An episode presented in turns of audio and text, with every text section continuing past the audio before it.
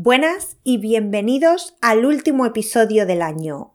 Si sois oyentes habituales del podcast, ya sabréis, porque tengo un par de episodios hablando de esto, que hoy en España es el Día de los Inocentes, que es el día en el que los españoles gastamos bromas. Es un equivalente a lo que en los países anglosajones ocurre el día 1 de abril por la mañana, pero en España es durante todo el día el 28 de diciembre. Así que si vives en España o tienes algún amigo español, cuidado con lo que te dice. Asegúrate de que no te está tomando el pelo. A pesar de que hoy es el Día de los Inocentes, no es el tema del episodio de hoy, porque, como ya he dicho, creo que tengo por lo menos dos, ah, uno definitivamente, pero creo que son dos episodios de años anteriores en los que cuento en uno la historia y en otro alguna broma típica, creo.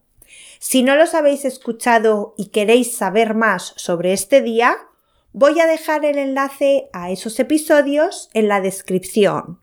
Así que después de este podéis ir a escucharlos y aprender algo nuevo.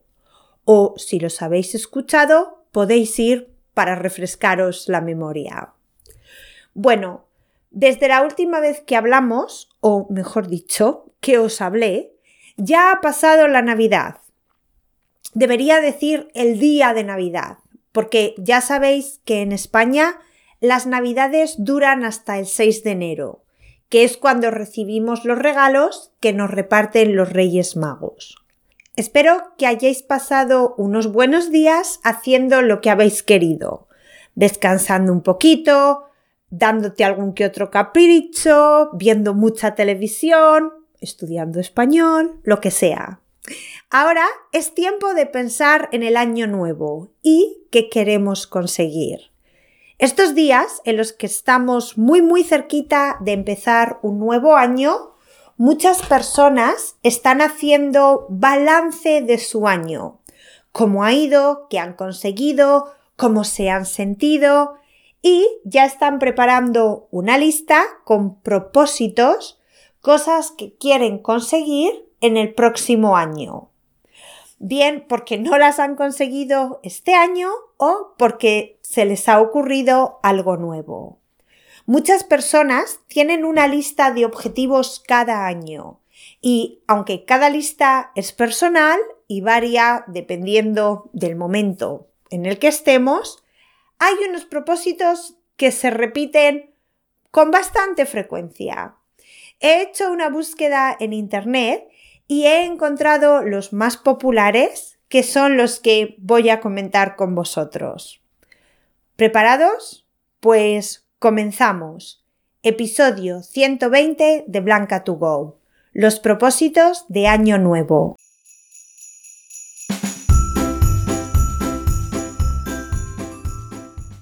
Antes de empezar a comentar los propósitos, déjame preguntarte si tú eres de las personas que cada año está lista el día 31 de diciembre, Nochevieja, con una lista de deseos y cosas que lograr en el año nuevo, o eres más de los que va día a día. Yo, la verdad es que hace años, en el pasado, Solía empezar el año llena de ideas y metas, pero la verdad que las olvidaba muy rápido. Pasaba más tiempo pensando en mis resoluciones que llevándolas a cabo. Y solo me generaba frustración, así que desde hace ya unos años no tengo propósitos.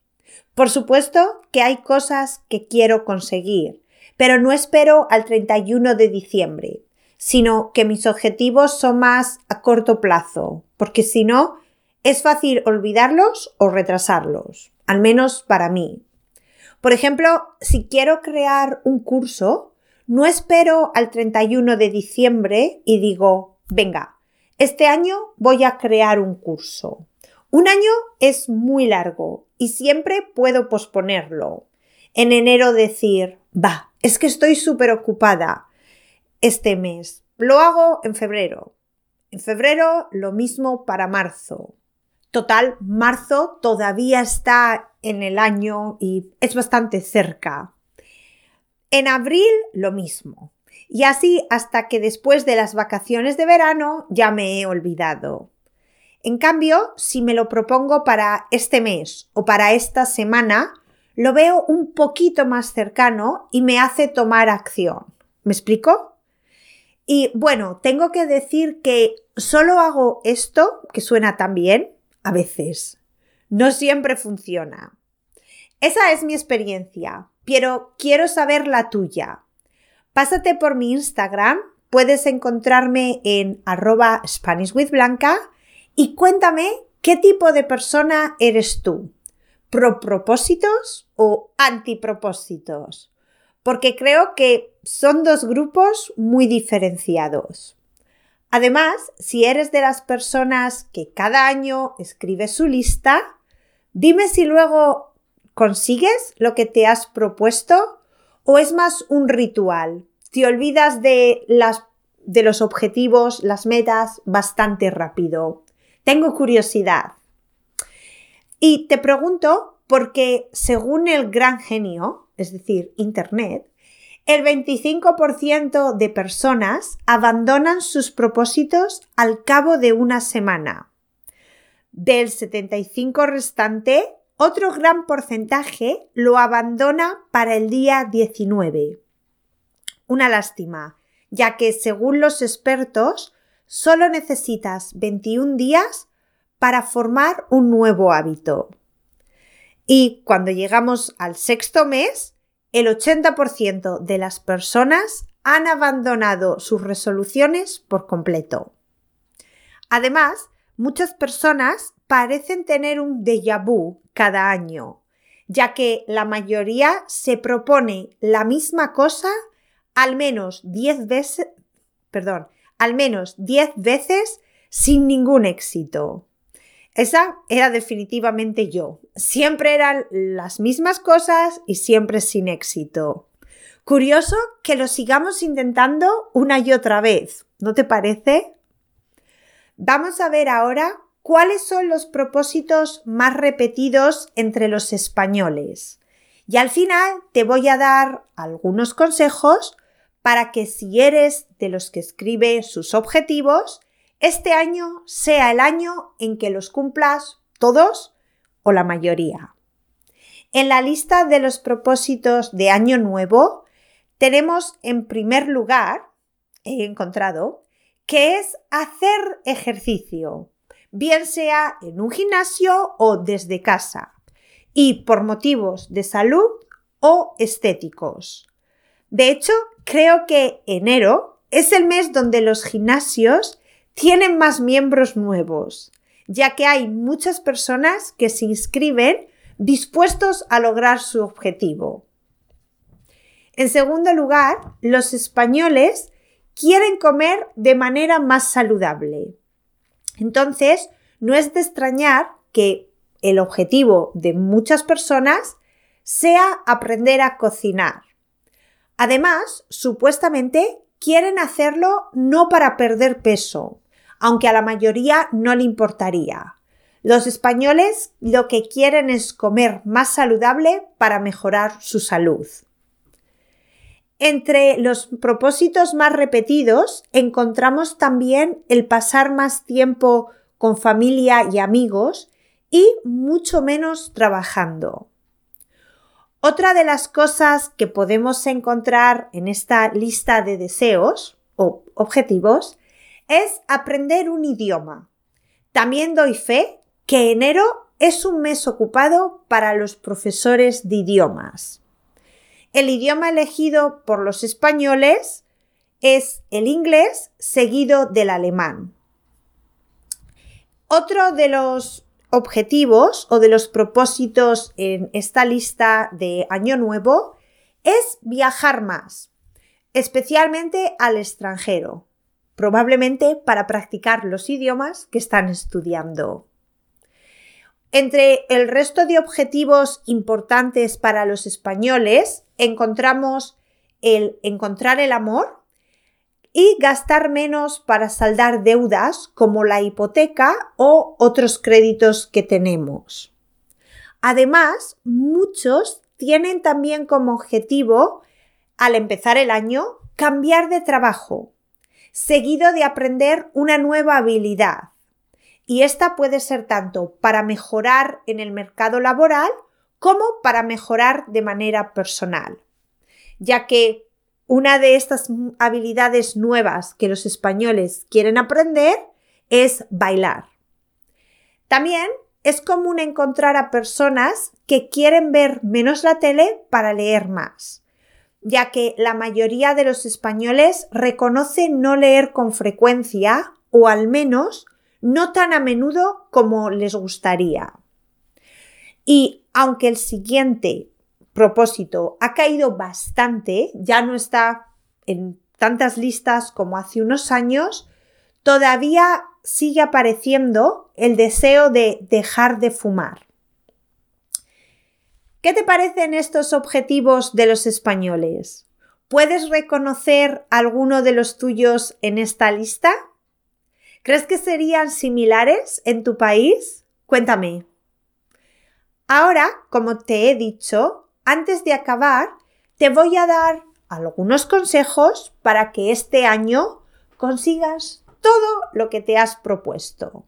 Aunque si no lo haces, no quiero responsabilidades. La verdad es que, otra vez, los he sacado de Internet y parecen bastante genéricos, pero si pueden ayudar, bienvenidos sean. Voy a empezar por el que yo personalmente creo que es el más importante, y es que tienes que definir objetivos realistas. Por ejemplo, si nunca has aprendido un idioma y no tienes ni papa, no te propongas aprender una carrera en ese idioma, sino simplemente tener una conversación con el camarero en tus próximas vacaciones. O si eres una persona bajita, no te propongas ser jugador profesional de baloncesto. Tenemos que ser conscientes también de nuestras limitaciones. Además de realistas, los objetivos tienen que ser también, otra vez de acuerdo con Internet, específicos, medibles, accionables, tener una fecha límite, ser emocionantes y relevantes. Bastante, bastantes cosas, como veis. Si seguimos con el ejemplo de aprender idiomas, específico sería lo que ya he mencionado. Tener una conversación en ese idioma en un restaurante en tus próximas vacaciones. Medible sería que puedas comprobarlo, es decir, que el camarero te responda y haya una, una interacción que no solo ocurra en tu cabeza. Lo de accionable significa que tiene que empezar con un verbo de acción, el propósito, no con el verbo ser. Por ejemplo, ser fluido en español, incorrecto. Lo correcto sería hablar español o tener una conversación en español. Eso de fecha límite, en este caso, serían los próximos 12 meses, porque son tus propósitos de año nuevo. Pero puedes hacerlo para tres meses y revisarlos, como yo hago, que es un poco más, más cercano en el tiempo. No te hace, no, no permite que apartes o te olvides de los objetivos tan rápidamente. No te puedes relajar para conseguirlos. Lo de emocionante, obviamente tiene que darte una satisfacción. Necesitas encontrar una conexión. Si no, va a ser aburrido y lo vas a acabar dejando después de la motivación inicial. Respecto a la relevancia, tienes que encontrar el por qué lo estás haciendo. ¿Por qué es importante para ti aprender un idioma, en este ejemplo? Porque te va a ayudar a encontrar un trabajo mejor, porque quieres conocer más sobre la cultura, ver películas en versión original, lo que sea. El siguiente consejo es que los escribas, que escribas tus propósitos u objetivos, Porque, como ya te he dicho en otros episodios, las palabras se las lleva el viento. Pero si lo escribes, es más fácil tenerlos en tu mente y en tu vista. Además de escribirlos, elige. No quieras hacer muchas cosas al mismo tiempo. Es mejor que te propongas tres cosas y cuando las consigas proponerte otras tres que tener seis para empezar y no trabajar en ninguno. Una vez que has acortado tus objetivos, empieza haciendo cambios o avances pequeños. Eso quiere decir que no intentes aprender todos los tiempos del español al mismo tiempo. Empieza por el presente, cuando te sientas cómodo con el presente pasa al pasado, al futuro, etc. Google también recomienda que compartas tus objetivos.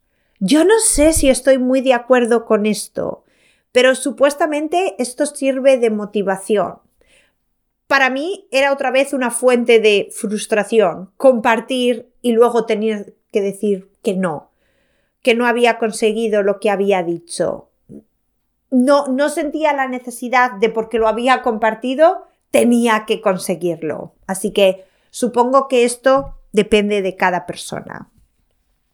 Por último, dicen que es buena idea que revises tus objetivos cada cierto tiempo y te fijes en lo lejos que has llegado para ver si necesitas modificar algo o prestar atención a otras cosas. Por cierto, si entre tus propósitos de este año está el de mejorar tu español, te recuerdo que puedes unirte a la comunidad de Blanca2Go visitando mi página web blancatogo.com para conseguir la transcripción de todos los episodios del podcast junto con las palabras de vocabulario y una actividad extra para cada uno. Pues hasta aquí los propósitos más comunes de los españoles y probablemente de muchas otras personas y algunos consejos para ayudarte a conseguir los tuyos. Espero, como siempre, que hayas disfrutado el episodio. Si ha sido así, me encantaría que dejaras una valoración a este podcast en la plataforma desde donde lo estás escuchando o bien unas estrellitas o un par de frases. Eso me ayuda mogollón a mí personalmente y a otros estudiantes que de esa manera pueden encontrar el podcast más fácilmente. También te recuerdo que me encanta escucharte. Pásate por mi Instagram, arroba SpanishWithBlanca, para decirme qué te ha parecido el episodio y contarme si eres de las personas que empieza el año con una lista enorme de propósitos y si es así, ¿cuánto te duran? Te estoy esperando. Feliz salida y entrada de año y hasta la semana que viene. Un abrazo fuerte.